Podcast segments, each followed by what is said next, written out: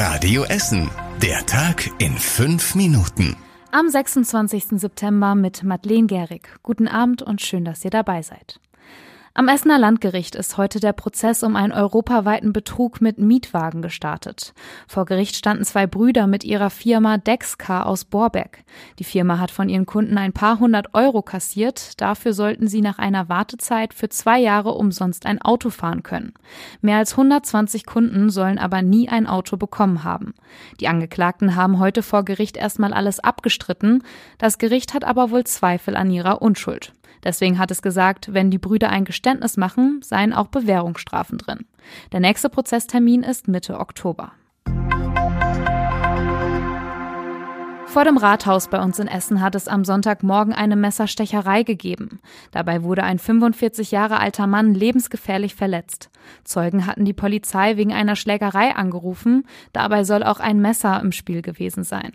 Als die Polizisten am Rathausvorplatz ankamen, fanden sie den Mann mit mehreren Stichwunden im Oberkörper. Er wurde ins Krankenhaus gebracht, ist aber mittlerweile außer Lebensgefahr. Noch am Sonntag konnten die Polizisten den mutmaßlichen Messerstecher im Hauptbahnhof finden und vorläufig festnehmen.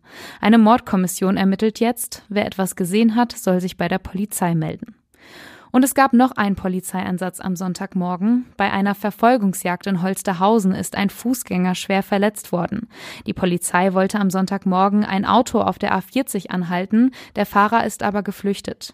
An der Schederhofstraße hatte er an einer Bodenschwelle die Kontrolle über das Auto verloren.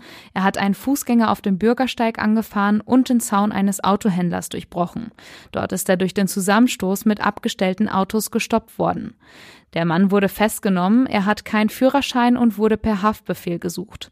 Der angefahrene Fußgänger musste schwer verletzt ins Krankenhaus. Die Seed-Konzerte am Seaside Beach sind endgültig abgesagt. Eigentlich sollte es einen Nachholtermin für die ausgefallenen Konzerte im August geben. Das gehe jetzt aber aus verschiedenen Gründen nicht, schreibt die Band auf Social Media. Holger Walterscheid, der Betreiber vom Seaside Beach, ist traurig über die Absage. Wir hatten immer noch so ein bisschen gehofft, dass es vielleicht nächstes Jahr stattfinden wird, aber aus äh, verschiedenen Gründen äh, passt es dann wohl auch für nächstes Jahr nicht rein. Ja, und jetzt müssen wir gucken, äh, dass auch vielleicht dann im nächsten Jahr ein paar andere schöne Acts nach Essen bekommen, die Lust haben, am See zu spielen. Seed will in diesem Jahr zwar noch im Ruhrgebiet auftreten, am Seaside Beach gehe das aber nicht, weil es dann zu kalt ist, sagt der Betreiber. Die Konzerte von Seed in Essen mussten schon mehrmals verschoben werden, erst wegen Corona, dann ist ein Bandmitglied krank geworden.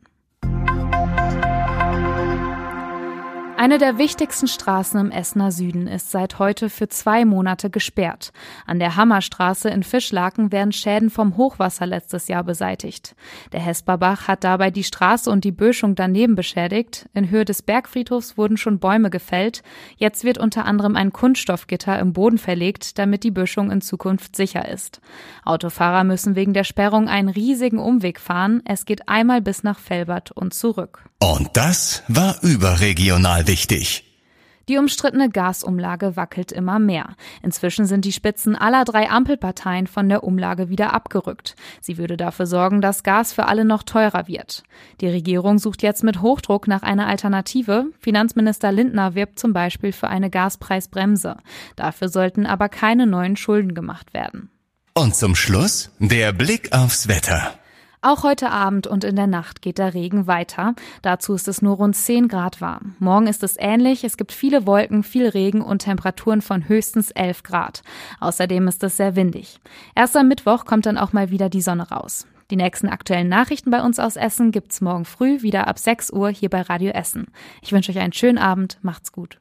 Das war der Tag in fünf Minuten. Diesen und alle weiteren Radio Essen Podcasts findet ihr auf radioessen.de und überall da, wo es Podcasts gibt.